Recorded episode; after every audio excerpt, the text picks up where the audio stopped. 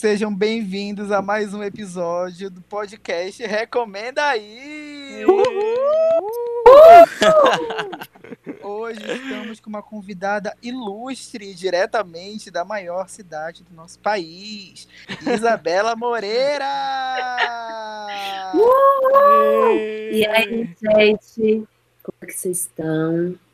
Como tá a vida? Primeiro episódio de podcast, primeiro podcast que tu participa. Sim. Sério? eu- Ai, que honra! Pioneiros aqui. Não, mas já tinham me convidado, mas eu sempre fico. Ai, gente, que preguiça. Mas aí, como era pro Marcos, né?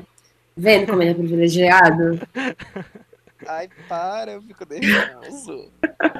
Gente, essa é a Isa Moreira. Isa, fala um pouco mais de ti. Fala como você cresceu. Quem é você? Quem é Isa Moreira? Quem é? Quem é Isa Moreira? Eu não sei quem é Isa Moreira também. Mas é, eu tenho 20 anos, sou de Belo Horizonte, Pará. Cresci aí, nascida e crescida. Vim pra São Paulo, né? Trabalhar, fazer aquela coisa que todo mundo faz, né? Precisa de um bom emprego. E vai para outro lado do país, fica longe da família. Uhum. E aí eu vim para São Paulo trabalhar como modelo e comecei a experimentar a atuação. Deu né, no que deu, que parei em 195 países, muito em muitas línguas. E a Isa, ela faz o trocadilho, né? Ela deu no que deu, porque o nome da série é Boca a Boca. Ela fica dessa coisa de palavras, jogo de palavras. Ah, Isabela, só você. Então, galera, eu me chamo Marcos Roças, estou aqui, essa é a minha voz. Vocês podem me seguir no Instagram, arroba roçasmarcos, tá legal? Bom, eu sou o Lucas, vocês podem me encontrar também nas redes como arroba lucas, GCR underline. Então, eu sou o André. É, tô sempre aqui pelo Recomenda. Meu user é André V. Maia, tanto no Instagram Ah. quanto no Twitter. E é isso aí. Bom, então é isso, né? O nosso podcast está chiquérrimo co- com essa convidada super especial. Então a gente está aqui com a Isa para bater esse papo bem bacana sobre principalmente as séries nacionais, é, focando, é claro, em boca a boca, de como é que foi para Isa toda essa trajetória, sair de Belém e lá para São Paulo, como é que está sendo esse momento na vida dela. E é claro, vamos falar muito sobre boca a boca, bastidores, é, enfim, todos os detalhes aqui que a Isa vai trazer pra gente também pra conversa. Então é isso, vamos lá. Como foi teu processo, Isa? Tipo, é, como foi a tua experiência de ir pra São Paulo? Tu já tá fazendo quantos anos aí? Daqui a pouco eu vou fazer três anos, no, no início do Meu ano que Deus, vem. Isso é muito tempo. Isso é muito tempo. É. tem 20 anos, se você mudasse pra aí, quantos anos? Com 17. Mudei, eu era emancipada, né? Fui emancipada. E aí mudei pra Isabela, Paulo. chocada, eu não sabia disso. Você me, tu me conhece desde que eu tinha, acho que 15 anos. Não, na faculdade já. Então, desde que eu tinha 16. 16, foi por aí. Gente, Precoce na tu era faculdade. emancipada desde essa época? Sim, desde que eu entrei, né, lá na faculdade, que eu não vou citar o nome. é, eu fui emancipada porque eu precisava resolver meus problemas, né? Já estava na faculdade, tinha que ser adulta. Aí os meus pais me Saquei. emanciparam. Mas também foi mais rápido para vir para cá já emancipada, né? Porque eu ia ter que ser emancipada de qualquer jeito. E Saquei. aí tem que abrir empresa, todas essas coisas burocráticas. Eu, não, eu, não, eu não entendo muito a proporção das coisas até o momento em que as pessoas falam, né? Porque eu fico muito ligada no, nas minhas coisas, no meu mundo. Tanto que quando cresceu meus números de seguidores, eu fiquei tipo. Eu preciso ficar. é, como é que diz quando a pessoa não, não aparece? Eu preciso ficar low profile. No profile. Eu preciso ficar na minha quietinha, mas né, não dá. Eu sou muita galera. Eu comecei a trabalhar, né? Minha primeira campanha, de fato, foi em Belém. Eu tava lá na, na faculdade, tranquilinha. E aí, do nada, é, trabalhava como modelo em Belém, né? Aquelas coisas. De fato, fui convidada para fazer uma campanha fora. E a gente, foi feita no Marajó, mas era para uma, uma marca grande, né? Era, foi para Farm. E aí, a Bárbara, sabe, a Design Joias? Sim, a Bárbara Miller. Então, ela, ela é embaixadora da Farm aí em Belém, dos sotaques, e ela me indicou pra Farm. Aí fui eu e a Tainá fazer a campanha e, tipo, eles. Isa, a gente adorou trabalhar com você. Por que você não muda pra cá, pra esse lado do país? Aí eu, opa, é agora. Eu falei, mãe, É, foi a pai, tua deixa. trancar Agora a faculdade, chega! Eu vou mudar a minha vida. e aí tranquei a faculdade e aí vim. Primeiro eu mudei para Minas, né? Fiquei com a minha família. Fiquei uns meses lá, uns cinco meses. Eu mudei, tipo, na primeira semana de dezembro de 2017.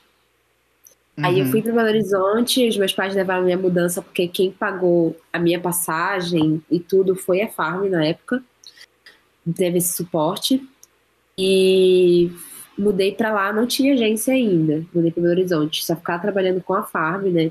Consegui- Não precisava pagar aluguel, porque morava na casa de família. Quando eu decidi ir atrás de uma agência, né? Porque é muito difícil escolher uma agência.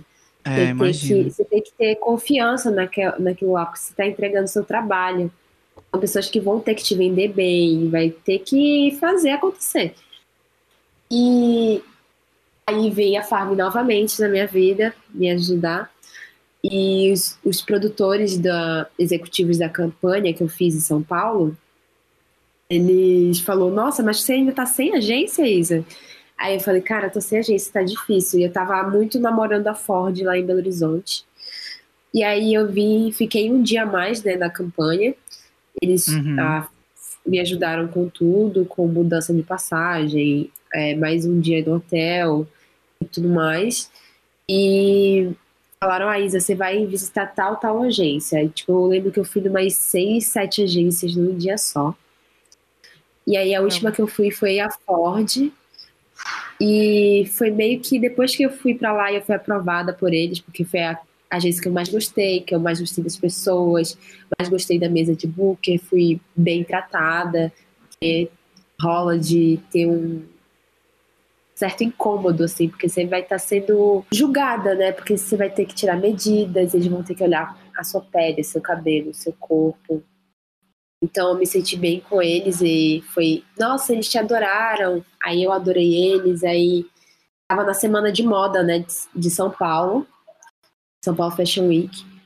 Então eu precisava de um tempo para voltar lá para acabar a semana de moda e eles poderem me dar uma atenção para fazer o book e tudo mais. E nada disso é pago, tá, gente? Pelo amor de Deus. Isso não é pago. Você não paga nada Como assim? pra- É que tem muita gente que paga para fazer um book para ser testado pela agência. Só que isso Ah, é uma ah, coisa muito falar, errada. Também já ouvi falar. Porque, na verdade, eles vão te aceitar. E aí, se você for aprovado na agência, aí sim eles vão te indicar um fotógrafo que você vai pagar para o fotógrafo, não é para a agência. Geralmente, boas agências não fazem os books. Eu lembro que eu voltei para Belo Horizonte, perdi o voo, tive que dormir no aeroporto. Dormi no chão do Meu aeroporto Deus. nesse dia. Caramba. Aí cheguei em Belo Horizonte e eles, tipo, Isa, daqui a duas semanas você pode voltar pra São Paulo? Eu falei, cara, eu acho que eu já vou me mudar de uma vez, porque eu não vou ficar gastando grana indo pra São Paulo volta, toda né? vez. Toda... Exatamente. Porque ou eu fico muito desconfortável numa viagem de ônibus, ou eu pago muito caro numa viagem de avião. Então eu tive exatamente, acho que 15 dias, 14, 15 dias pra achar uma casa, comprar minha Meu cama, Deus.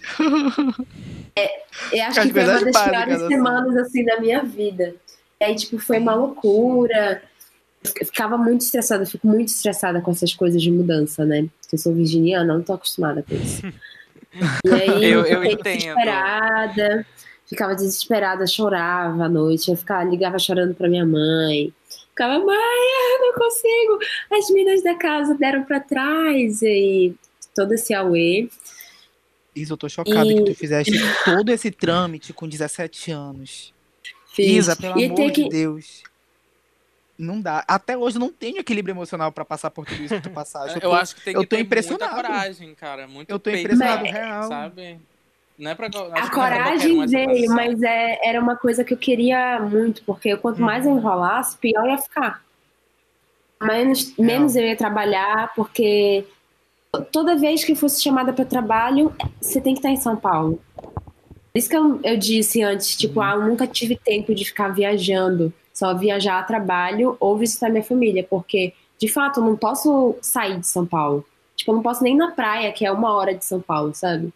E qualquer agência Saquei. liga, tem que vir correndo. Ah, tem um casting, tananã. várias vezes aconteceu. Tipo, já fui para Belém uma vez, que eu ia passar duas semanas, eu fiquei cinco dias e tive que voltar. E nunca, nunca tipo, voltei para Belém com calma, né? Sempre foi. Tá, tenho que visitar todos os parentes que eu gosto. Quer dizer, toda a minha família, né? Eu, eu raramente que tu não gosta também. é, é meu plano ir para ir esse ano, mas como os meus pais são grupos de risco, eu não pude. Mas foi muito difícil essa mudança para São Paulo, assim, psicologicamente. Cheguei com um psicólogo muito abalado, porque foram duas semanas de muito estresse, muito, muita ansiedade, né? A pessoa é ansiosa. Hum. Então, aí eu mudei para São Paulo, fui para uma casa muito legal, com minas e tal. Perto do metrô, sonho. Pagava barato. foi assim, um realmente achado, foi de Deus. Mas depois teve as mudanças dentro da cidade, né? De ficar mudando de casa. Tudo isso para mim foi muito estressante e me abalava demais.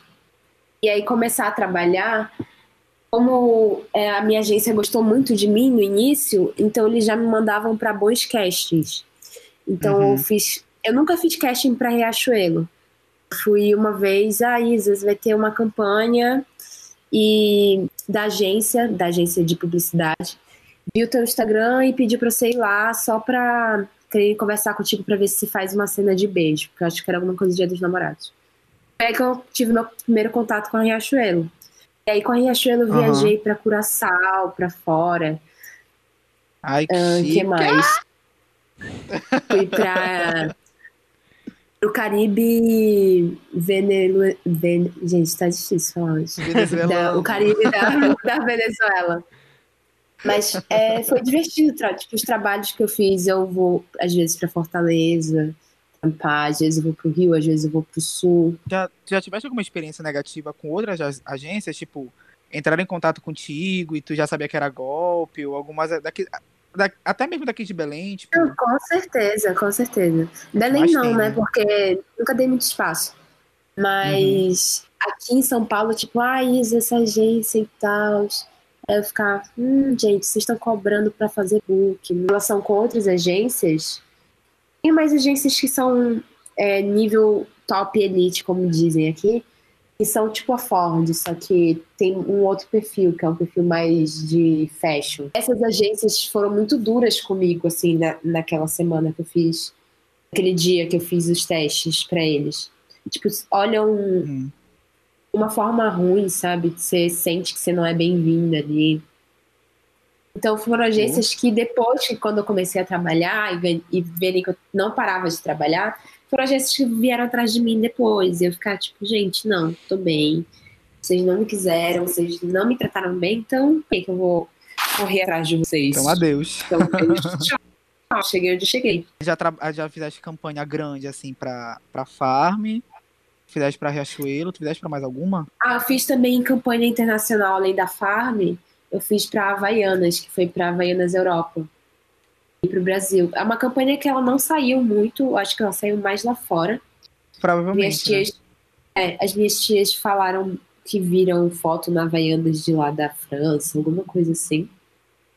Chique. Mas. Chique. Não sei o que é mais chique. Se a, se a Isa apareceu na França ou se a tia da, da, da, da Isa, que mora na França, mandou foto. Olha, tu tá na França. Muito feliz por ti. Eu tô acompanhando teu sucesso aqui, ó. Há muito tempo, muito Isabela, tempo. há muito tempo.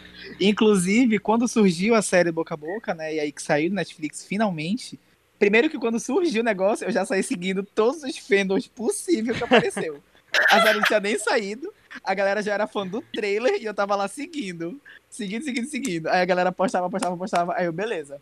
Quando chegou, eu maratonei no único dia e foi bizarro, porque eu acompanhei o teu crescimento no Instagram. Isa, não sei se. Eu acho que eu cheguei até a comentar contigo. Que, tipo assim, eu tava conversando contigo, que eu falei, Isa, tá Verdade. aqui, olha. Aí no dia seguinte, Isabela já tá com 10 mil seguidores, como assim, saca? É igual série, foi, foi. Eu lembro que você, que você me mandou assim. Nossa, tu já tá com uma rasta pra cima? Aí eu fui ver quantos seguidores eu tinha. Foi, foi eu sei lá, tá colocando algum, algum link foraboso, né? Com certeza. É, foi, provavelmente foi alguma coisa assim. Até porque hoje mais do E- que nunca, né? Pro- eu lembro até do É, Marcos, no exatamente. dia que saiu o trailer, ele mandou pra todos os grupos, gente, é minha amiga, ela tá aqui, sei lá o quê. Eu tava panfletando, mano. Eu era um desses Não. fãs aí. Eu quase criei um, um fã clube. Eu, gente, eu amei o trailer quando eu assisti a primeira Sim. vez. Eu fiquei muito ansioso pra sair a série. E quando também saiu, eu assisti ansioso. também, tipo, em um dia, assim. Achei tudo, recomendei pras pessoas que moram comigo. Enfim, tudo. É, Eu, mano, eu foi. adoro quando as pessoas falam, tipo, ai, eu comecei a assistir assistindo um dia, assisti quando saiu e tal. Eu fico só assim, cara, eu acordei, eu lembro que eu fui- teve a festa, né? Aquela festa do Zoom de, de Premiere, que tava a galera do Netflix, o elenco, aí brindamos e tal, e eu tive acesso ao primeiro episódio um dia antes. Assisti o primeiro episódio, a gente fez uma sessão na minha na casa de quarentena que eu tava. Assistimos todos e aí eu fui dormir, né? Porque eu não tinha mais o que fazer, não ia ficar. Tava super cansada, tinha, eu tinha feito uma campanha naquele dia dentro de casa, né? Eu tinha acordado 5 da manhã pra fazer catering de café da manhã, tava exausta. Aí a galera tava uma da manhã assim no Zoom, gente, dançando loucamente. Eu falei, beijo. Eu amo vocês, mas eu tô muito cansada.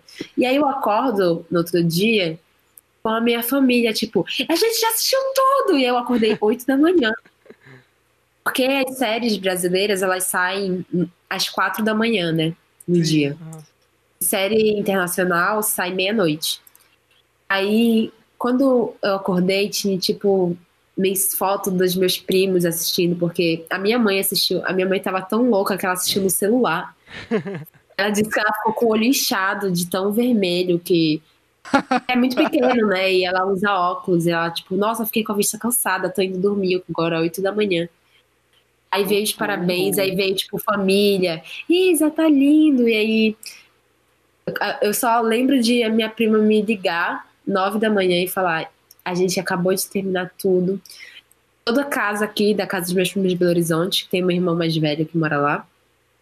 Eles acordaram Hum. 15 para as 4, fizeram Socorro. lanchinhos, meu Deus. começaram a assistir.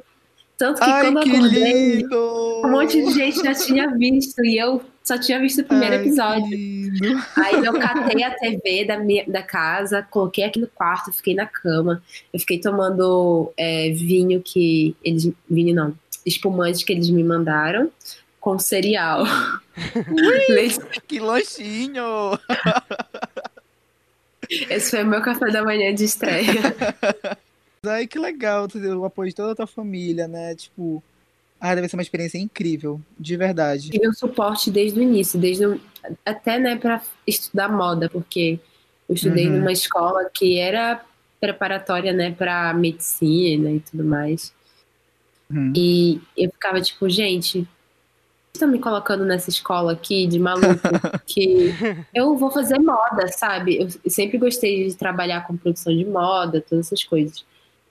Então eu fiquei, gente, eu não vou passar medicina, não vou fazer medicina, mesmo que eu tenha nota pra isso. Né? A inteligente risos. Mas Eu tenho a nota que eu vou passar em primeiro lugar, a louca. Aí eu fui cursar moda, então eles me apoiaram. E aí, quando eu falei, gente, vou trancar a faculdade e vou embora. Eles falaram, vai, menina, vai. Mas assim, continua estudando. O que tu quiser fazer, tipo, vai ser modelo, mas estuda pra você não ser somente uma modelo. Também não, não era um estudo que eles estavam falando do estudo acadêmico, era tipo estudar pra crescer como pessoa mesmo. Sim, saquei. E É importante lindo. mesmo, né? Incrível. Importante.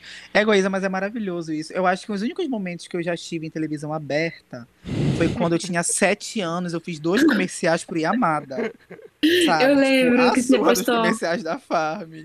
Foi. Eu amo esses tá doida? comerciais. A Farm chora. Sempre que ela vê meu comercial do Yamada, ela chora. É, então, Isa, é, conta um pouquinho mais pra gente como é que foi mais ou menos o teu processo, assim, é, pra entrar no Netflix. Isso, de boca a boca. Como foi? Assim, tipo, ai, pisquei Eu aqui, tava- tropecei no papel. Põe, consegui. Exatamente assim. Mas foi. Até porque, tipo, eu vim pra ser modelo, né? Um zero vontade de ser atriz. Quando eu participei de um concurso de modelo, não é um concurso, mas era um evento em que várias agências foram em Belém e falaram: ah, essa agência te quer, essa agência te quer. E aí tinha uma agência de TV e falou: você vai super funcionar para TV. E aí era uma agência que tinha contato com a Globo e todas esses Paranauês maravilhosas de encher os olhos. Mas eu ainda estava na escola. Então é, eu falei, tipo, mãe, eu quero ser modelo. Não era o meu sonho, né? Na verdade, talvez fosse desde criança, mas como em Belém é muito precário esse assunto, então a gente nunca desenvolveu essa conversa de tipo ser modelo, trabalhar imagem, era só estudar e depois fazer uma faculdade. E concurso público, enfim, né? Porque Belém é assim. É, isso mesmo. E aí eu tava na agência, seguindo a minha carreira de modelo, tava deslanchando, eu tava me preparando para ir para Milão já tava, tipo, dando adeus pro Brasil. E já tava com as, as minhas agências da Europa já estavam todas, tipo, a Isa precisa vir, porque era pra eu ter ido é, no final do ano. Isa, como era é que tu não percebe a proporção que tu cresceste, mana? Pelo amor de Deus. Ah, eu sei, eu fico. É que eu tento não crescer a minha cabeça com isso, eu acho. Ah, saquei. É, talvez seja um bom exercício, eu acho. Mas enfim, continua, é. desculpa te interromper. imagina, imagina. Aí eu tava me preparando para ir para fora. As minhas agências estavam. Eu tenho em alguns países lá. E elas estavam, Isa precisa vir para cá. Vai começar a semana de moda, ela precisa vir trabalhar. E a semana de moda começa final de março, abril, e eu tava, tipo, tendo data de passagem. Isso em janeiro e fevereiro de 2019. Aí antes do carnaval, exatamente tipo, dois dias antes do carnaval, a minha agência já tinha conversado comigo, né? Já estava no meu ouvido falando desde dezembro de 2018, falando, Isa, vai ter uns testes aqui, porque a minha agência tem dois departamentos. O departamento Artes, que é agora o Digitals, que cuida de carreira de pessoas que são atrizes ou que são influenciadores da internet, e tem a parte do Models, só de modelos. E uhum. era do Models. E aí o agente que era do Artist ficava me puxando, falando, Isa, vem. Eu ficava, gente, eu não quero. E aí, maluco, eu não vou ser atriz, vocês estão malucos. Me deixem em paz, eu quero ir pra Milão, eu quero ir pra Paris, eu quero viajar o mundo sendo modelo. A Viola. Davis tem a mesmíssima história. Ei, brincadeira. Pode vir com o meu Oscar, por favor. Mas. Por favor. Aí fiz um teste para um filme do Canadá, que ia ser gravado no Canadá, um filme de dança. E como eu danço, né, ex-bailarina, eles acharam que ia ser uma boa, já tem memória corporal e tudo mais. Aí esse filme ficou sendo adiado, porque ia ser gravado no Canadá, com brasileiros que iam ter que sair daqui. Ia ter ainda a época da aula de dança para todo mundo, que fosse aqui no Brasil, ralaram demais. Aí, dois dias antes do carnaval, chegou um teste assim: Isa, faz esse teste aqui, self-tape. Self-tape, odeio fazer self-tape. É uma coisa muito angustiante. Self-tape nada mais é que você fazer um vídeo no celular na horizontal e você dar um texto. Uhum. Que eles vão te avaliar a sua atuação dessa forma. E aí era um uhum. self-tape diferente, né? E era tipo o primeiro self-tape que eu fiz na vida. E eu tava mudando de casa, tava, tipo, morando na casa de uma amiga, então eu tava num momento super estressante. Eu fiquei, tipo, cara, eu não vou me estressar com mais uma coisa. Aí, o teste da Netflix, nem, nem tinha falado que era Netflix, né? Não, não fala de cara. Fala que você tem que fazer um teste dizendo que tem uma mina, você tava numa festa, e aí uma mina acordou no outro dia doente. Ninguém sabe que doença é essa. É um, um vídeo como se fosse pro WhatsApp é um método uhum. de self-tape que é mais intimista, que não é tão Sim. um processo tão duro. É mais pela sua criatividade e mais tranquilo. Assim, eu acho. E aí eu, eu lembro que eu fiz, eu tentei fazer o teste, eu só tive tempo para fazer, como eu tava de mudança, no dia da entrega. E eu comecei a me estressar muito, porque o som tem que estar tá bom, a luz, a luz tem que estar tá ótima, porque né, é assim como eles vão te ver.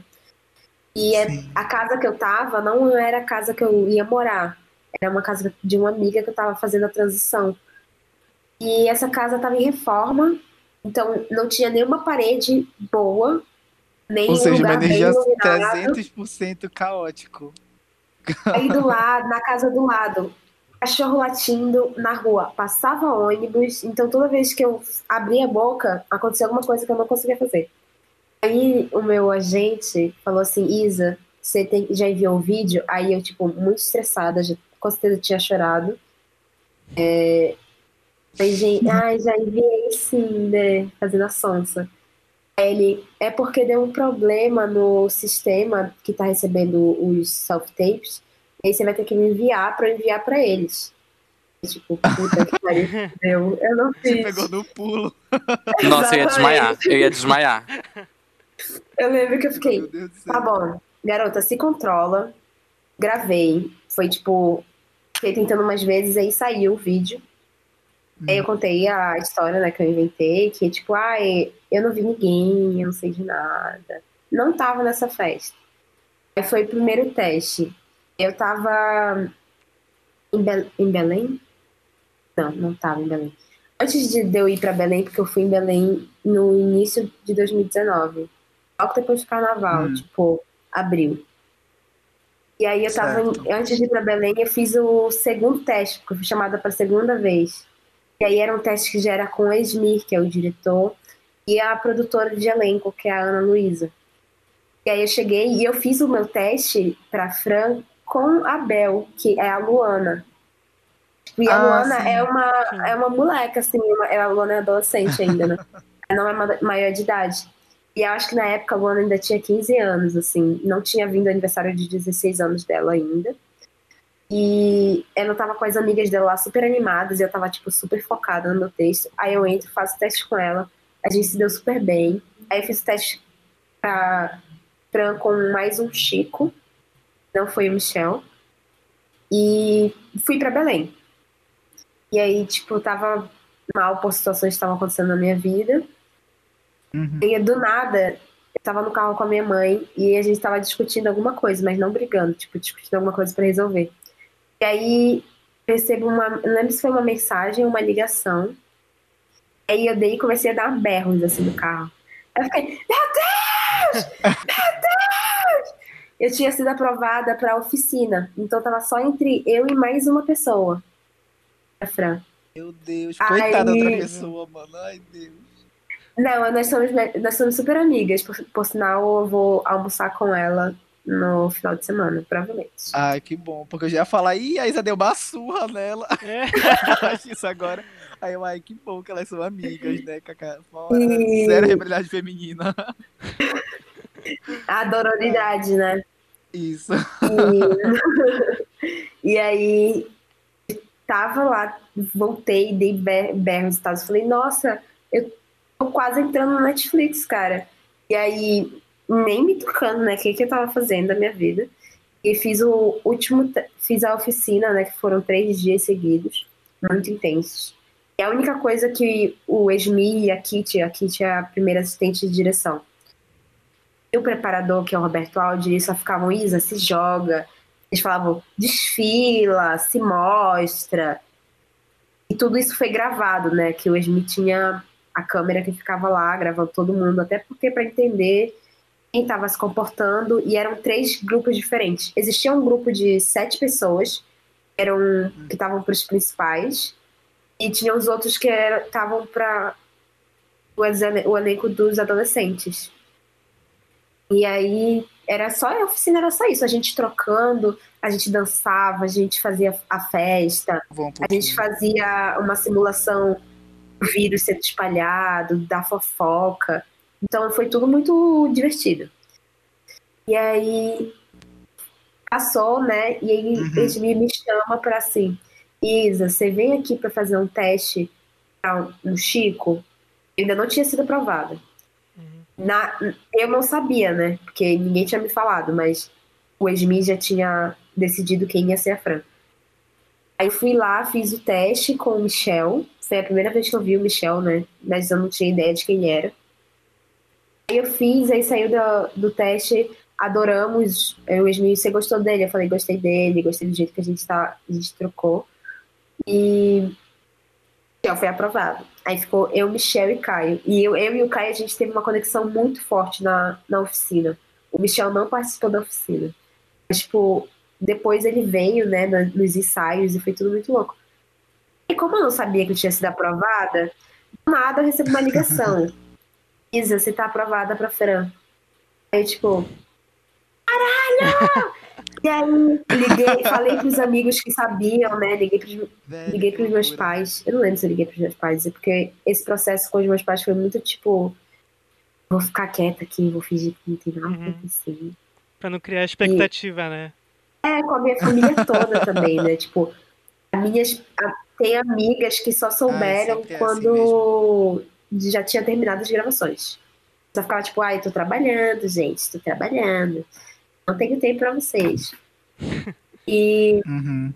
aí eu falei, liguei pro boy, falei, caralho, eu tô na Netflix. Aí ele, tipo, nossa, você tá na Netflix. Aí eu caiu a ficha. E, cara, não dá pra voltar atrás. Não dá pra voltar atrás, Velho. eu tenho que fazer isso. Não. aí eu tô nervoso aqui, parece que eu tô vendo a história em tempo real. Eu tô tipo, ah, e aí? Que e aí, depois, depois é, começaram as, os ensaios, a gente ficou um mês e meio fazendo preparação de elenco, né? Todos os dias, de segunda a sexta. Os meninos, eu acho que eles não iam dia de segunda. Eu ia dia de segunda tarde por causa da Luana, que faz a Bel, né? Que como ela tava na escola, ela não podia ir de manhã. E era, foi assim, durante um mês e meio. E começava oito da manhã, e aí era uma hora da minha casa pro lugar da, do ensaio. E foi nessa rotina, começou, né, os processos. Aí começam as gravações. A gente começou. As, as gravações trabalham de uma forma, foram 56 diárias. E a gente trabalha em. Maior parte do tempo foi 5 para 2. Você trabalha 5 dias e folga 2. E algumas vezes a gente fazia 6 para 1, que é o mesmo esquema. Trabalha 6 e folga 1. E como Sim. o Michel ele é judeu, aí a gente nunca trabalhava dia de sábado. Hum. Então, era, tinha sempre sábado de folga. Geralmente a gente voltava no domingo e trabalhava até quinta-feira. E aí isso era, é, era tipo.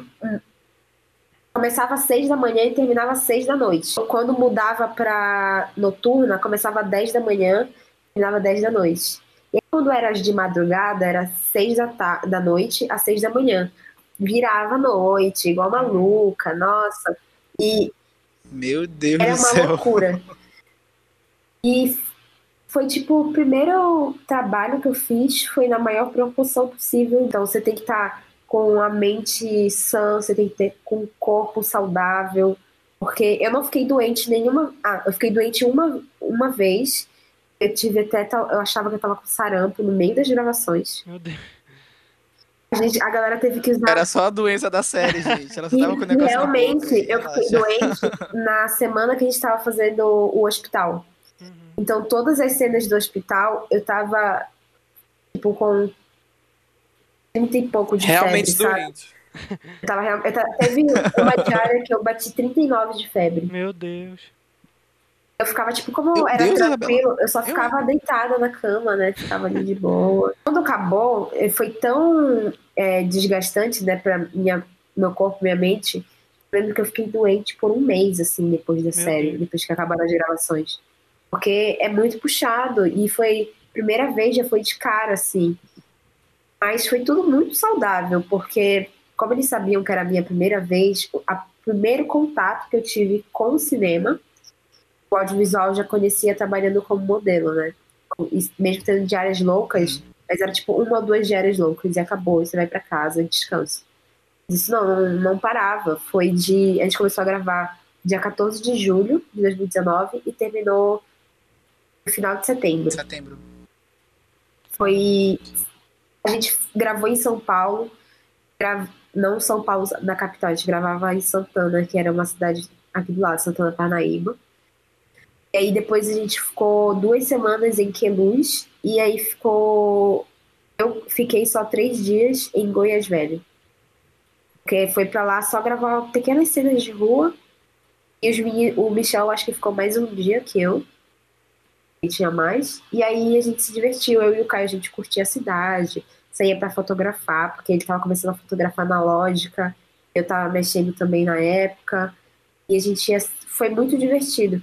E por ser o meu primeiro contato, o elenco de direção, a, elenco, a equipe de direção inteira sabia que precisava fazer aquele set ser bom, ser confortável, ser saudável, ser tranquilo, para eu não me assustar. Uhum. Então foi bem confortável, de... né? Essa adaptação, assim, foi bem tranquila. E tudo era conversado. Tipo, o Esmi é um grande amigo, então, desde o início, ele foi um grande amigo, de sempre me aconselhar e estar aberto também à, à escuta, porque tinham coisas de personagem, desenvolvimento de personagem, de é, características do que é uma. Vamos falar de racismo? Vamos falar de racismo, mas eu sou uma pessoa preta, eu entendo como o racismo funciona. Então, ter a voz ativa, eles me deram esse poder. Tipo, você pode dar palpite em tudo, porque você é a pessoa também que tem legal, que ser né? escutada. Né? Exatamente. A gente tem uma roteirista preta também, né, a Jaqueline. Mas o roteirista não tá no, no dia a dia do set. Ele escreve roteiro, entrega e é isso. Então uhum. foi tudo muito, muito. A Kitty, que é a primeira assistente de direção, ela era tipo nossa mãe no set. Ela bebeu água? Não. Tipo, água, fruta. E a maior parte do elenco, né? Na, e da equipe também tinha uma galera, ou era vegetariana ou era vegana. Eu tava parando de comer carne. Então a gente sempre tinha uma boa alimentação no set. Todo ou seja, gostoso. todo o elenco tava 100% alinhado com os personagens também, né? Porque a galera de lá realmente. Ai, Mas Deus, é, realmente, o, o Caio, uma curiosidade, o Caio é vegano. Hum. E faz o Alex, que é vegano, e ele de fato é vegano. Sim. Infelizmente, a série ela teve um timing perfeito com, com a pandemia, né? Tipo, infelizmente, porque, enfim, ainda estamos em pandemia. E é uma, uma situação meio merda demais, mas é, foi, tipo, muito foi, foi, foi um time muito forte. Foi. Tipo, uma doença nova e a, a, a, série também é uma doença nova. Eu fiquei, meu Deus, sabe? Que rápido. Achei muito rápido. Gente, e aquela cena, aquela, aquele, aquela cena, aquele episódio que é, vão pra festa e tem a, a máscara lá. A máscara do beijo. Do beijo. Eu fiquei, meu Deus do céu, o que é isso? eu tava, o que tá acontecendo? O que tá acontecendo? O que tá rolando? Mas esse é o nosso futuro? Mas é, até aquela cena, eu acho muito boa a cena que a Denise Fraga faz da Guilmar, que ela passa álcool em gel na mão uhum, e fica balançando a mão pra cá. Eu adoro aquela cena. Inclusive, aproveitando que a gente está é, falando, né, de boca a boca, tava pensando, tipo, como o Netflix eu acho que impactou muito como fazer série, porque eu acho que, assim, boca a boca é uma série que tem muito cuidado é, estético na narrativa e todos esses detalhes coisas que alguns anos atrás eu acho que a gente não via tanto assim, no, pelo menos no, numa plataforma tão grande e sendo um produto nacional assim do Netflix. A gente não tinha é, produções, principalmente falando de, de, série nacional, no nível de boca a boca, sabe? Que é tudo muito. É, uma estética muito bem pensada, uma estética muito forte. Tanto que eu estava pensando assim, a, por exemplo, a primeira série nacional, e acho que filme também é, do Netflix foi 3%, né? Que eu acho que já começou um pouco essa coisa puxando mais para para ficção científica, que também era uma coisa que não Sim. tinha tanto aqui no Brasil, né? E aí isso foi começou lá em 2016 e aí foi abrindo várias portas, né? E é isso, eu acho que assim, boca a boca é, teve uma grande, pelo, pelo, menos na minha bolha, teve muita repercussão. E é isso que eu ia até perguntar para a Isa, de como é que foi para ti essa questão de, é, tipo, meio que raciocinar, ver tanta gente falando é, de ti, do teu trabalho e de crescer assim tão rápido, assim, teve alguém também que, sei lá, te seguiu no Instagram, que tu ficou, meu Deus, eu não acredito que tá me seguindo, teve alguma coisa assim? Ai, sim. Tudo aconteceu, tudo aconteceu. Primeiro que vou, vou falar das produções nacionais. É, Boca a Boca foi idealizada pelo ESMI a, em 2000 e, e apresentou o projeto para a Netflix em 2018. Então teve quase um ano ali de roteiro, apresentar roteiro e tudo mais. E aí a entender de que é um longo processo de criação, filmagem, edição, pós-produção e, e pariu o filme. E dessa vez a gente tinha uma grande equipe. Mas a Netflix também tem outras séries nacionais que são muito fodas, que não são valorizadas também. Sim. Ou ninguém tá olhando. Que é do mesmo fotógrafo da nossa série, o Azul Serra. Mas a nossa equipe, assim, da, da produção criativa da série é muito foda. É o, o Frederico Pinto, é nosso diretor de arte. E o diretor de arte cria de toda a concepção visual do que vai ser o a série, o, o espaço, como as né? roupas, né? a cidade, como a cidade vai ser, como as pessoas vão se comportar, como vai ser essa festa. E o Fred é muito foda. Ele até. O último que eu sei que ele fez, além do nosso, foi Marighella não, nunca saiu, né? é. Mas ele tá em Marighella, ele também tem outros no currículo dele muito foda, mas eu não vou conseguir lembrar agora. Todas as pessoas que estavam envolvidas no projeto estavam apaixonadas pelo projeto. O Azul, que é o fotógrafo, ele estava completamente apaixonado em fazer aquela fotografia. E como é que ele vai fazer aquela imagem? E tem a Bianca também, que ela é do. A Bianca, a esposa do, do Azul, que ela faz os, as projeções. Então todo mundo ali estava realmente envolvido e apaixonado pelo projeto. Muito lindo isso, né? Tipo, uma equipe muito apaixonada pelo que faz e, tipo, eu acho que isso faz com que as pessoas elas sejam mais intensas durante a produção, sabe? Tipo, ai, quero melhorar a todo momento, ou Sim. sei lá, isso, Era- isso deve ser muito foda. E também a nossa série foi meio que uma mudança assim na Netflix, porque até o método que é, foi gravado, que a gente gravou num- em 8K. Hum, Então eu não sei muito falar das partes técnicas da, da fotografia. Mas acho que deve ter no Instagram do Azul Serra, é Azul Serra. Eu acho Ah. que assim como vocês estavam apaixonados, a gente também ficou. Eu, pelo menos, quando assisti o trailer pela primeira vez, fiquei muito, muito, muito encantado pela fotografia. Fo- Foi, É, é, além da, da história, foi uma das coisas que, que me puxou, sabe, pra assistir e ficar, meu Deus, eu, é, quando, quando lançar eu vou correr pra assistir. E durante, principalmente aquelas cenas da, da- da- das festas e tal, eu- as luzes, as cores, tudo muito intenso. Eu ficava assim, meu Deus, que, que trabalho incrível, sabe? Sim. Era uma coisa Eu, que realmente é, prendia, assim, a gente. Foi é, realmente, a gente tinha reunião, as reuniões eram sempre muito divertidas.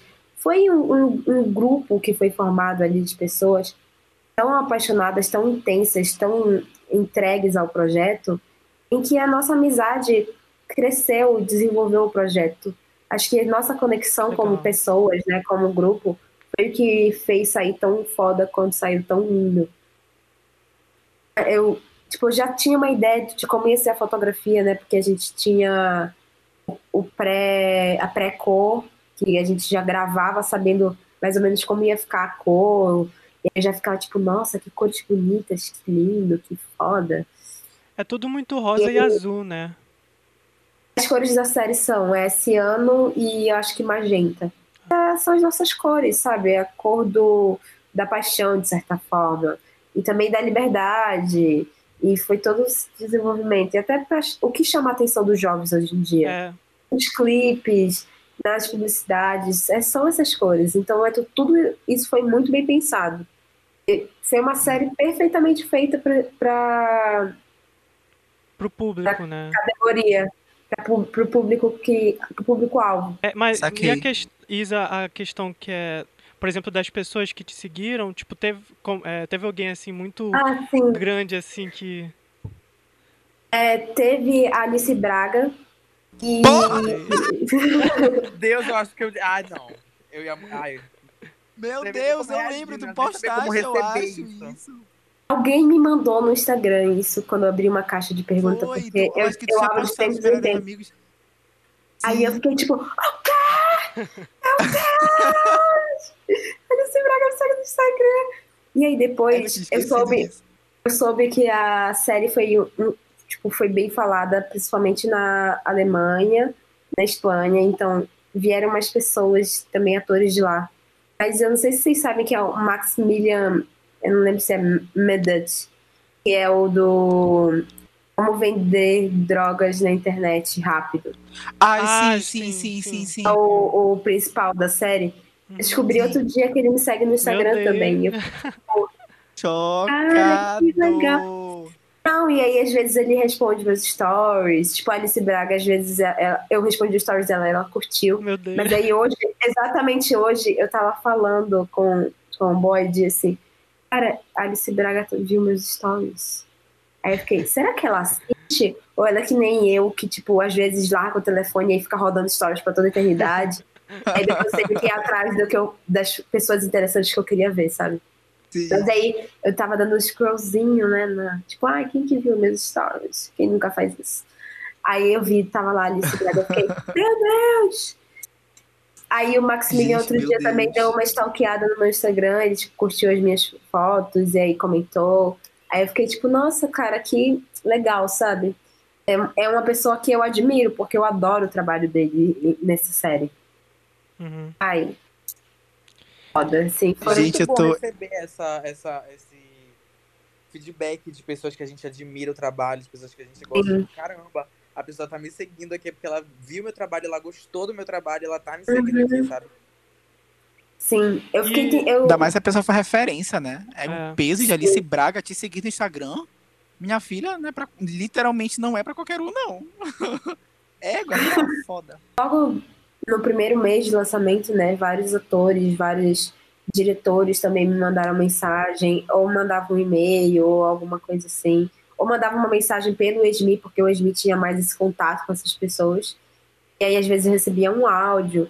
Aí eu lembro que o Lázaro Ramos é, curtiu o trailer do meu Instagram. E são pessoas que eu realmente admiro, cara. São pessoas com quem eu quero trabalhar um dia.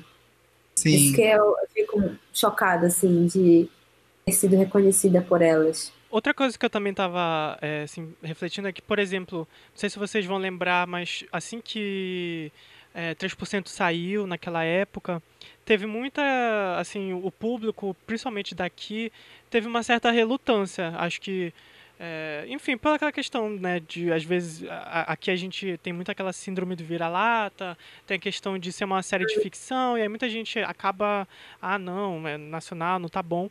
E tu, tu, tu, não sei se tu leu as coisas e tudo mais, mas tu sentiu que boca a boca foi assim, ou foi uma coisa, ou tu viu, viu muita, muito feedback positivo, ou tu, sei lá, não, não, não olha muito nisso? Co- Como é que tu sentiu que o público meio que recebeu a série?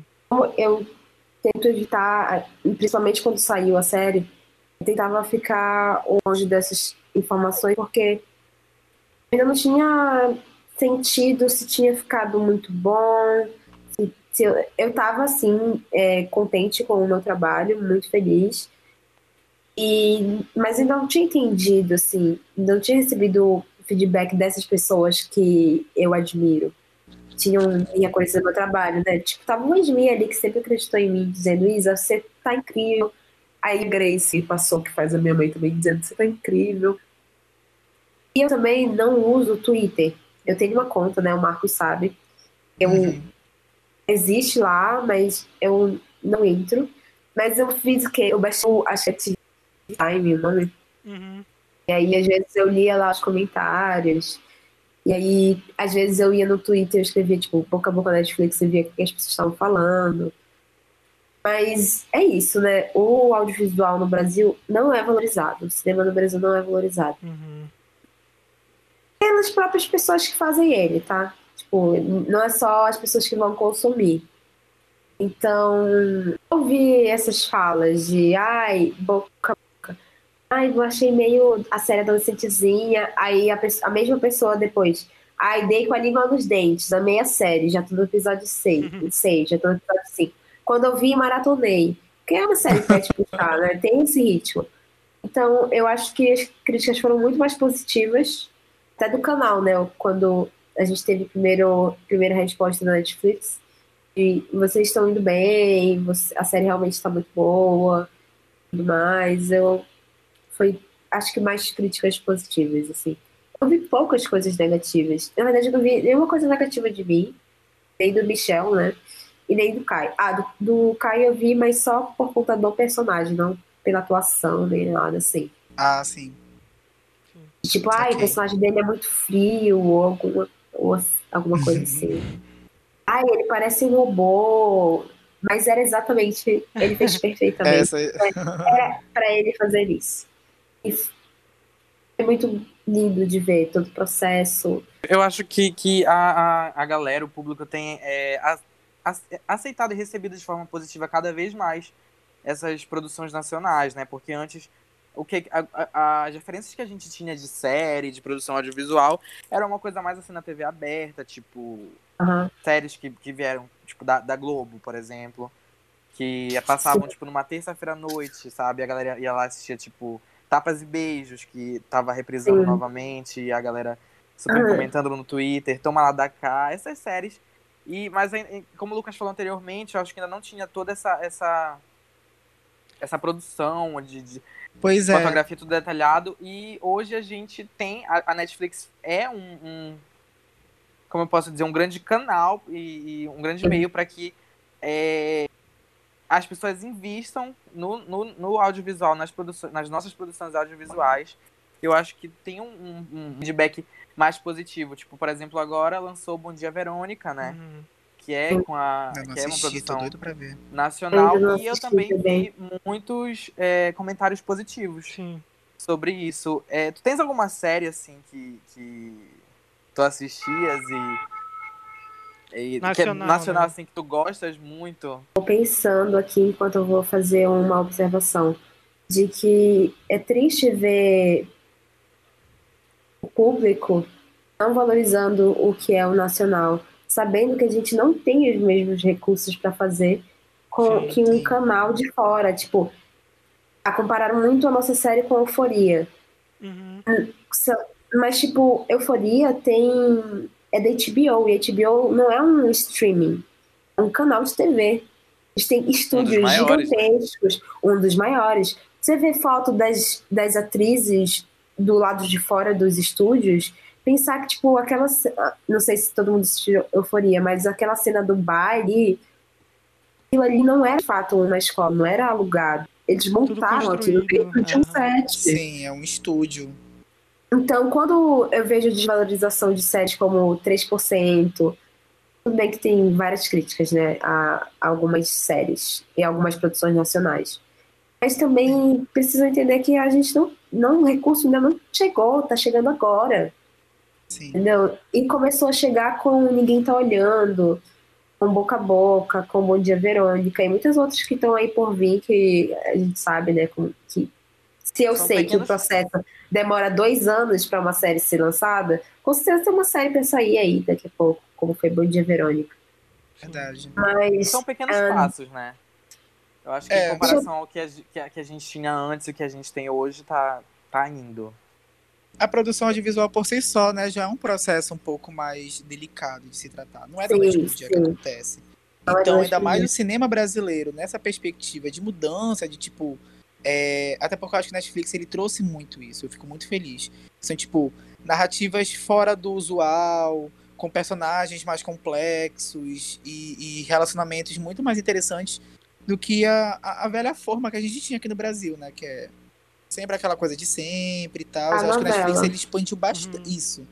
Expandiu muito. O Netflix ele tem essa, essa, esse valor, sabe, de expansão. Eu gosto bastante dele por causa disso.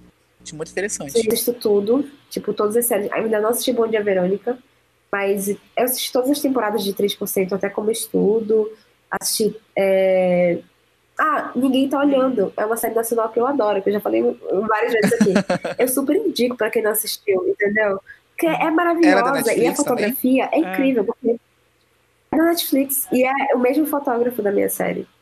Então, gente, tá? E foi até, eu vi que foi fotografia até tá indicado ao O né? roteiro, o roteiro é bom.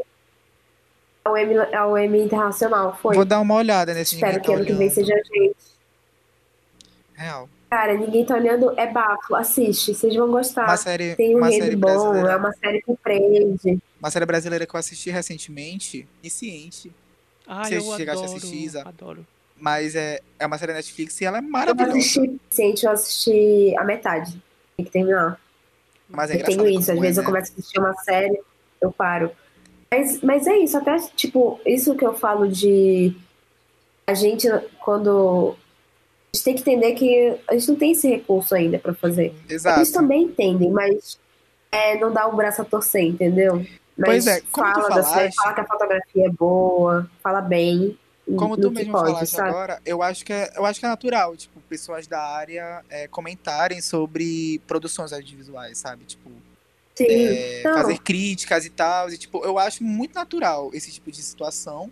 E eu acho que Sim. até incrementa, sabe? Tipo, tu aprende com as críticas. Tipo, ah, pensei em fazer isso, mas agora que vi na prática não foi muito bom, sabe? Tipo, não foi nem eu que fiz, mas eu vi. Eu acho Sim, muito importante. E é bom que, né, que, que as séries, cinema brasileiro, no caso, né, esteja dando espaço para que essas experimentações aconteçam, para que a gente aprenda muito mais com o futuro, sabe? Tipo, que a Uhum. gente cresça mesmo na área. E ai, só tenho, só tenho a aplaudir mesmo o cinema nacional brasileiro. Muito obrigado. Beijos. Não, e a gente tem que aplaudir mesmo, né? Porque é re- resistência. Porque, Isso. sinceramente, se eu pensar só no audiovisual durante os governos, não tô, não tô falando do governo atual, né? Que foi o que acabou de fato com o audiovisual. Só fez enterrar. Uhum. Mas o audiovisual já está muito enfraquecido. O, quem, quem conseguiu subir com o audiovisual no Brasil são as produtoras. Investem. É tudo privado, não é o governo. Quando tá lá escrito Sim. Ancine, teve auxílio do governo. Mas se não tá escrito Ancine, não existiu.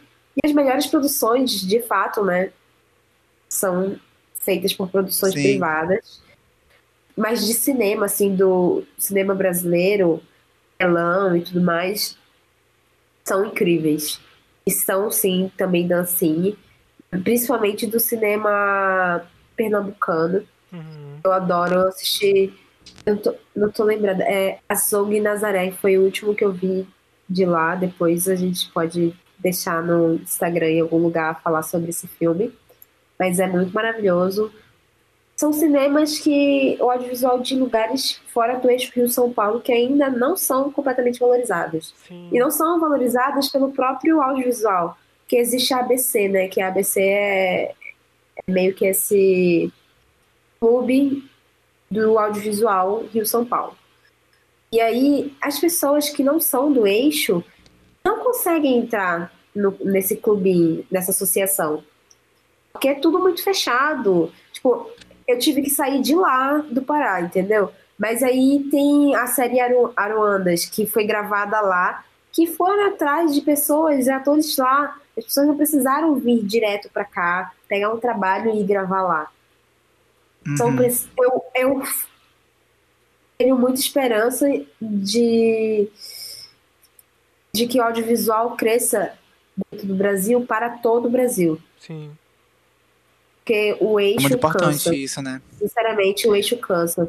Mesmo com uma verba muito menor, uma condição muito menor do que o eixo, mas são roteiros fodas, sabe? Pessoas que escrevem, fazem com o mínimo possível, mas tá fazendo. Tem uns filmes Mas muito bem, muito bem feitos aqui de Belém. Inclusive, Tem, eu acho tem que.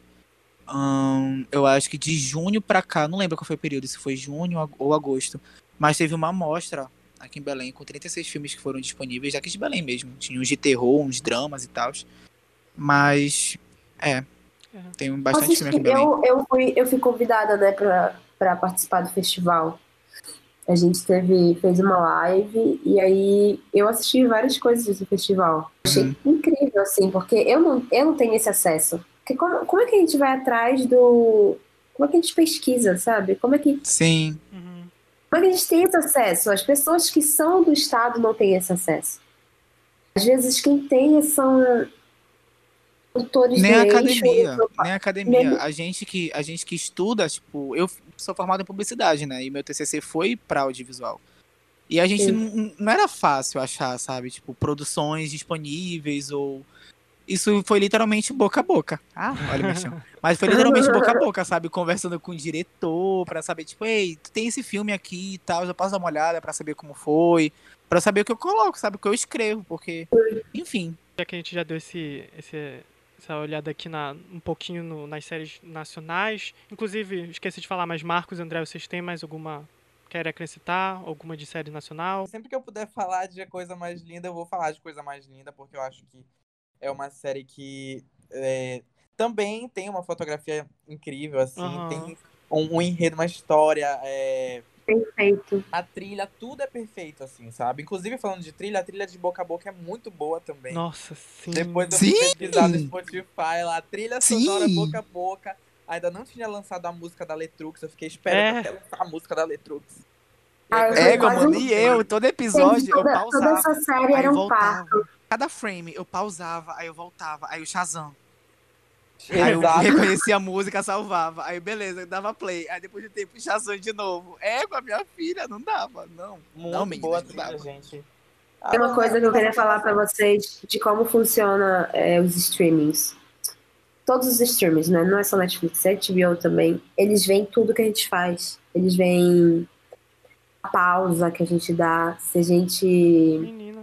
Volta, se a gente para de assistir no meio. E tudo isso é. É meio que uma base do que vai ser a próxima temporada, entende? De, tipo, eles sempre dizem, Chocado. não nunca para de assistir no meio. Depois que eu comecei, que eu soube disso, eu dei mais valor às coisas que eu tava assistindo. Porque se eu pausava ali por muito tempo, né? Porque tem. Ah, ela pausou por tanto tempo. Se ela pausou por um minuto, ela pode ter ido no banheiro. Tem todos esses esquemas que eles pensam.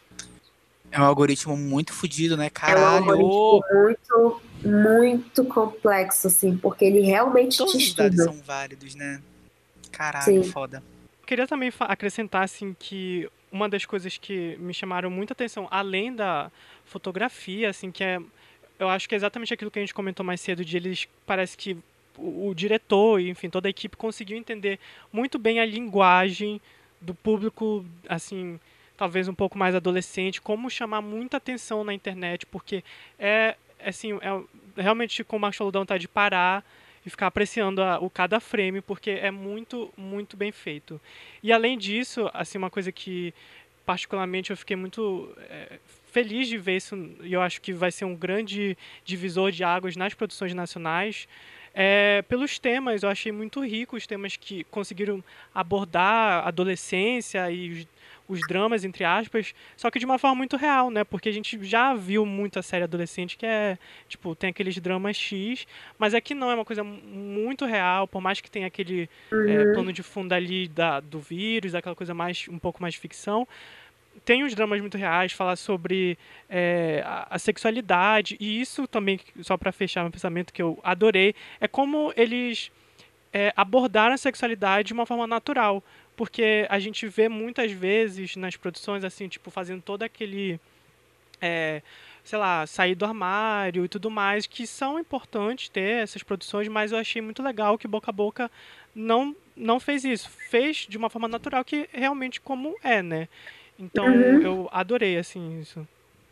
É, nós tivemos né, ótimos roteiristas na equipe e temos dois diretores muito fodas, né? Porque quem que guia tudo aquilo são eles. Eles, eles precisam fazer acontecer, precisam te direcionar, que caminho você deve tomar numa cena. O Esmi e Juliana são gênios, assim, pra mim. Eu leio eles dessa forma. Mas tudo foi muito conversado. Quem ia quem, com quem fez e com quem iria fazer, né? Quem estava interpretando aquilo. Então, também é, saber os limites das pessoas.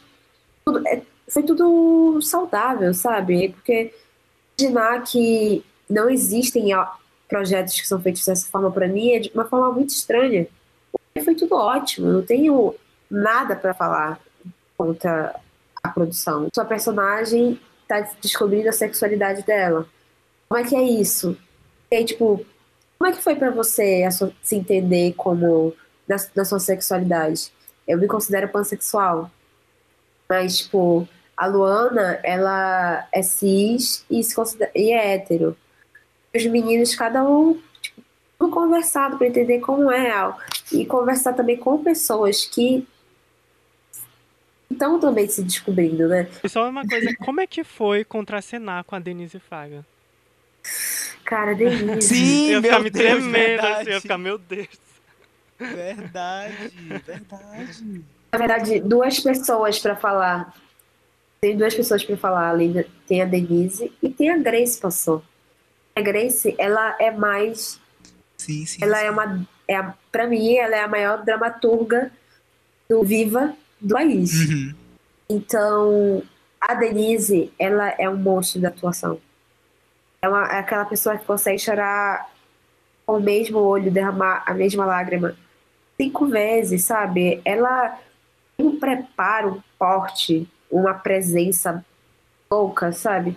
É, eu às vezes eu me arrepiava perto nossa da Lady Denise, Gaga. assim Toma-te. de como eu tava com ela, sabe? E ela foi muito. Ela me aconselhou também durante o processo. Todo mundo ele sabia que nunca tinha feito nada daquilo. A Denise, ela é muito, uma pessoa muito amável. Então, quando vê é a forma que a gente tá no camarim, conversando e trocando e passando roteiro, passando cena e tudo mais, a gente passava cena no carro às vezes. Você vê uma chave virar. Você vê o que é o, o de fato uma boa atuação. Uhum. Porque na sua frente, sabe? Você tá vendo aquilo ali Muito acontecer. E aí é uma coisa que eu acho que o Caio também. Acho que o Caio e o Michel falaram uma vez pra mim. Cara, que o Caio já foi filho da Denise em Músicas pra Morrer de Amor, né? Ah, sim. E no filme, ele é filho dela. E aí ele falava, tipo, cara, é muito louco que a Denise uma hora tava no, no, no set do, do filme que eles fizeram juntos, de nossa, a Denise tá lá, tal, eles conversando, aí do nada ela, vi- ela vira aquela mãe louca. É uma mãe que canta ouvindo música alta no fone, sabe? Vai sair cantando por aí. E é, e é vida, assim. Eu já parei pra ver. Quando eu falei, cara, vou trabalhar com a Denise Fraga, dar uma estudada nela. Aí eu fui e dei uma olhada nas coisas que ela, tava fazendo, que ela tinha feito, que ela tava fazendo. É tipo, Denise pessoa que eu acompanho na quarentena. Eu vejo todos, ela tem um projeto, né, de, de quarentena atuando. Então, eu sempre tô acompanhando ela, porque é um espelho pra mim. E a minha grande inspiração e meu grande caminho, meu grande foco é Grace Passou. Porque ela é uma mulher preta. Ela é o que eu consigo. É o mais perto de mim, é o mais palpável do que é ser uma mulher preta no audiovisual. Tiveste algumas cenas bem intensas assim com ela, né?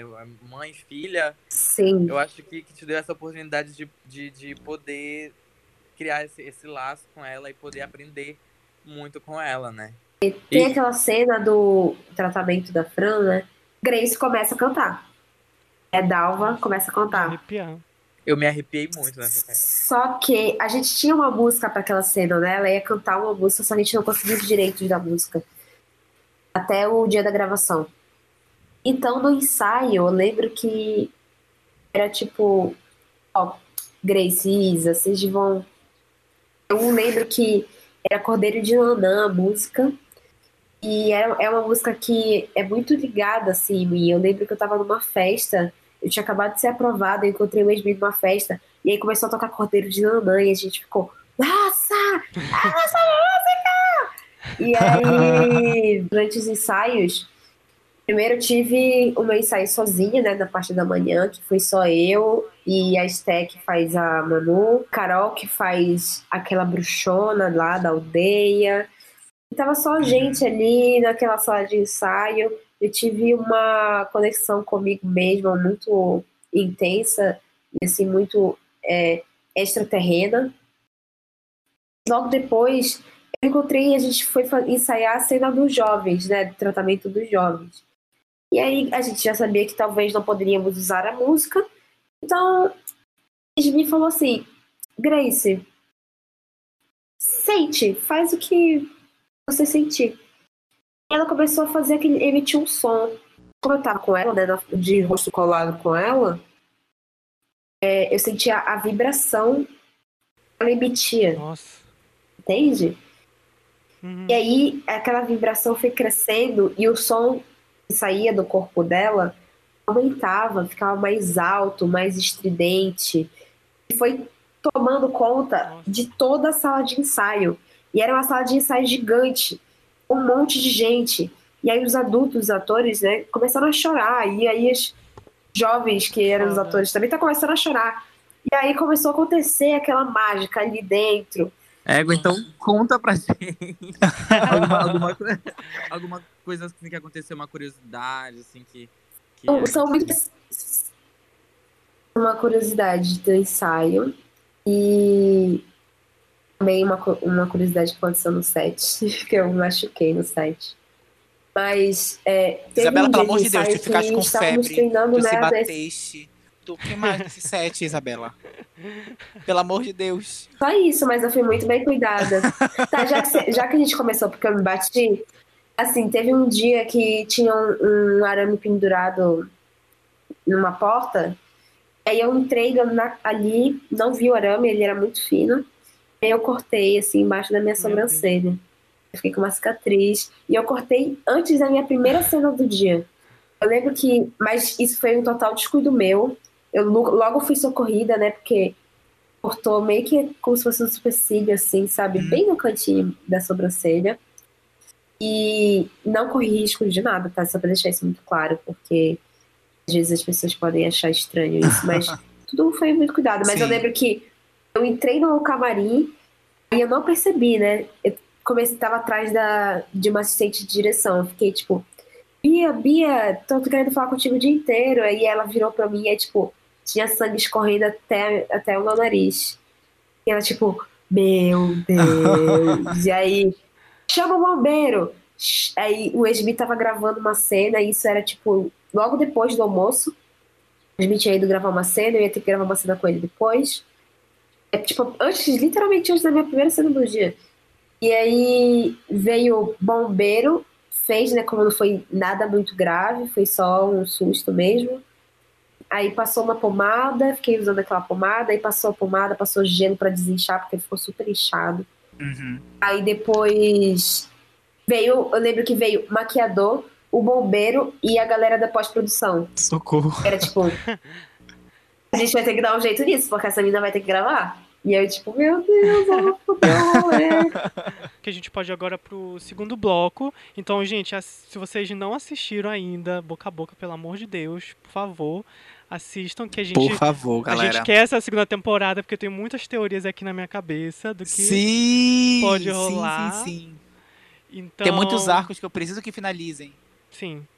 Hum, Então, por favor, assistam, compartilha com todo mundo pra, pra assistir. Então, bora pro nosso segundo bloco, que é bem rapidinho. Ele se chama Ai Gabi, só quem viveu sabe. Então, é, basicamente, a gente vai perguntar pra Isa. A gente vai dar uma de Marília Gabriela e vai fazer. Vamos fazer quatro perguntas que são bem assim, bate-bola. E a Isa vai ter que responder a primeira coisa que vier na cabeça dela. Primeira pergunta, vamos lá, Gabi, quem viveu sabe. Uma série. May Destroy You. Ahn, uma inspiração. Grace passou. É, uma saudade. Belém. Mato, Oh, Amazônia, família. Que lindo. E a última, Netflix. Égua a última.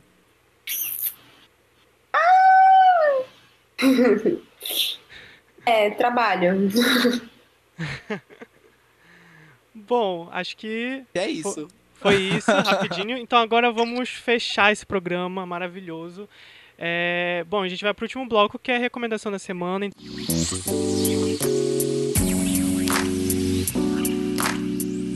Então, cada um de nós aqui vamos dar uma diquinha, pode ser uma série, um filme, sei lá, música, qualquer coisa que vocês consumiram que vocês acham que é legal recomendar.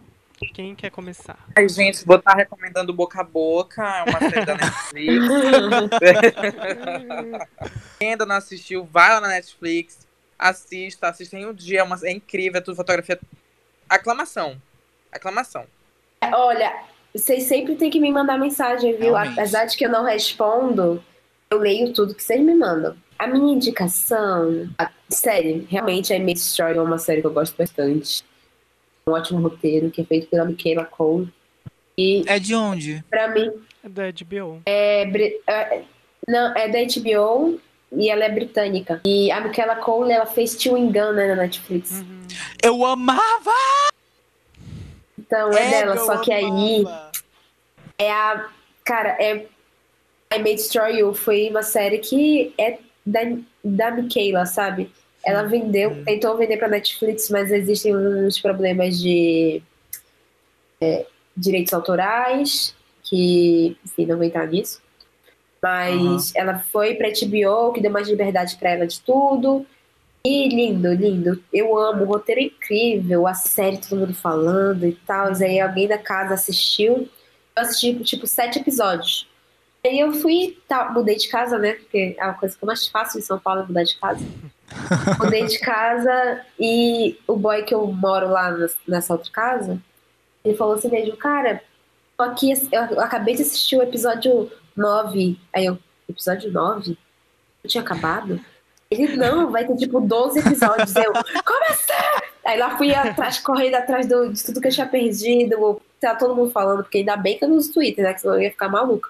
Recomendo muito que as pessoas busquem sobre o audiovisual pernambucano e o cinema asiático. Cinema Sim, asiático é uma pira grande que eu tô tendo. Ah, vou, Tem várias última recomendação. Última Vai. recomendação. É, tá rolando agora a Mostra Internacional de São Paulo, que ela tá aberta, né? Pra, ela tá rolando agora em streaming, que é no Mostra Play. E sempre, o festival é sempre muito incrível para você conhecer coisas de fora da sua bolha, né? Você vai ver filmes nacionais, vai ver filmes americanos, vai ver filmes italianos, europeus, é, Oceania. Assisti agora é, Bad Tales, que é Contos Ruins, que é um filme italiano. E para alugar, tipo, é seis reais, é tipo, um valor acessível, você consegue alugar tranquilamente.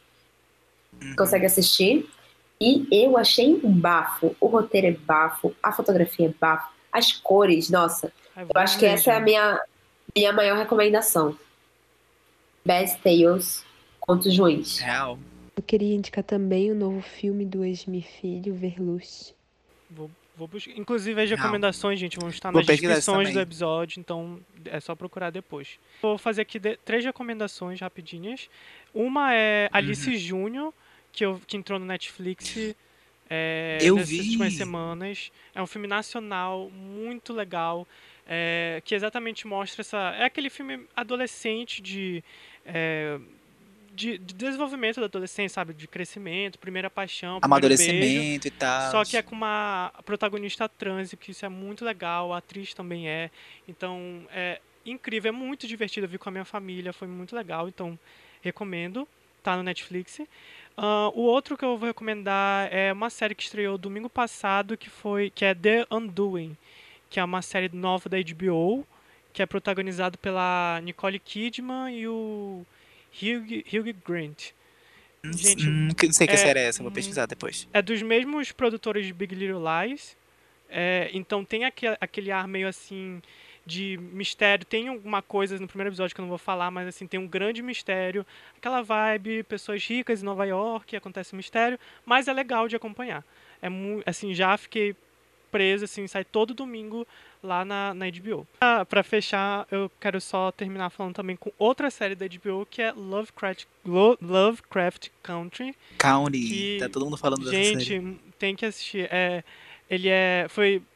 Os criadores ali, os produtores, tá? É o Jordan Peele, né? Que fez Corra, é, Nós, todo aquele tom de aventura, mas também tem toda a coisa do suspense, tem uma coisa fantástica e é de época e fala exatamente muito também sobre o racismo que os personagens, os protagonistas é, sofrem, principalmente pelo momento que estava ali, o contexto da série, mostra essa, essa parte da segregação ali que estava acontecendo, misturando com esses elementos fantásticos. Então, assim, ainda não Uhum. terminei, mas até onde eu vi, tá incrível. Eu tenho duas, do, oh, dois artistas pra indicar.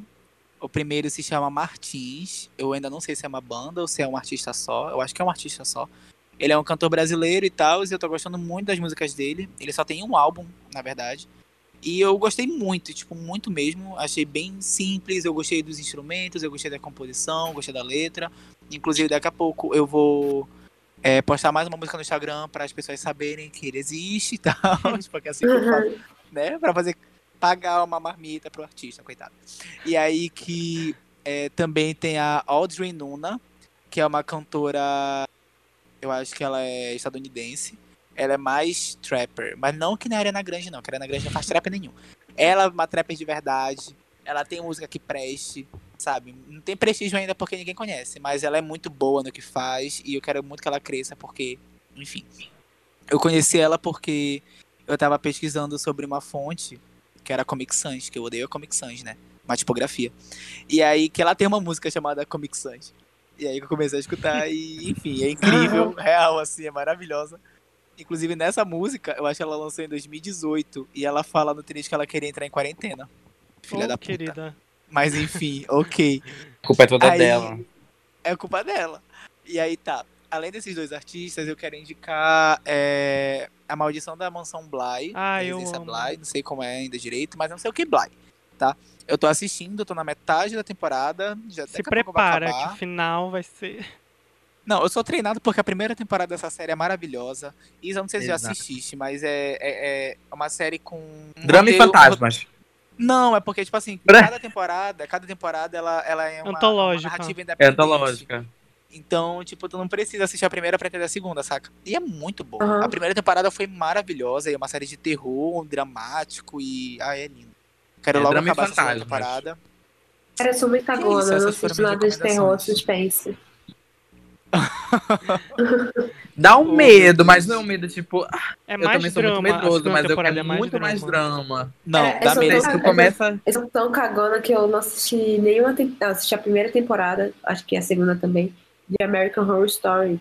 Hum. Não assisto nada, tipo, eu fico assim, gente, não vai rolar. A recomendação que eu tenho essa semana é de, uma, de um álbum que eu consumi muito, que é de 2019, mas eu ainda escuto bastante. Essa semana ele tava Hum. com tudo assim na minha playlist, que é Hum. Mal dos Trópicos, do Thiago Petit.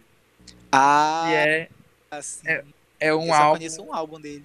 É um, eu gosto muito desse álbum e eu recomendo ele. E pra quem gosta de é, assistir é, vídeos no YouTube, cana de, de canais, enfim, eu recomendei na, acho que na semana passada o canal da Rita Van Hunt e hoje eu vou indicar o canal da Maria Flor, a atriz Maria Flor, que ela tem um canal com o namorado dela, que o nome do canal é Flor e Manu.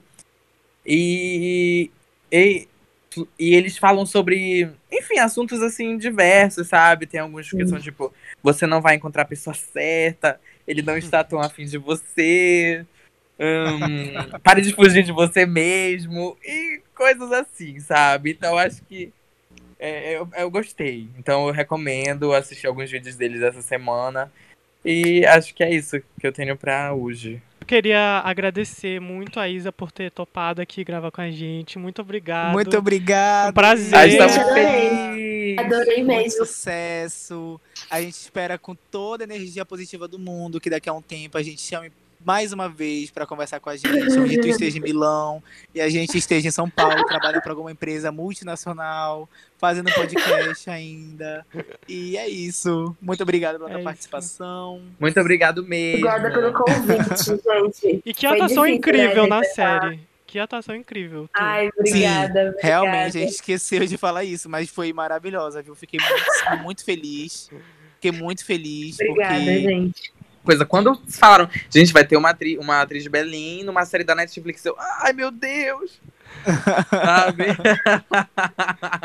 Era ótima atriz, bonita. E, gente, aclamada. o pacote Modelo. Mas é isso, Isa. Muito obrigado pela tua participação. Obrigado a todo mundo aí que nos, nos escutou nessa linda tarde, manhã ou noite. Não sei que hora que você está escutando esse podcast. Madrugada. Mas muito obrigado.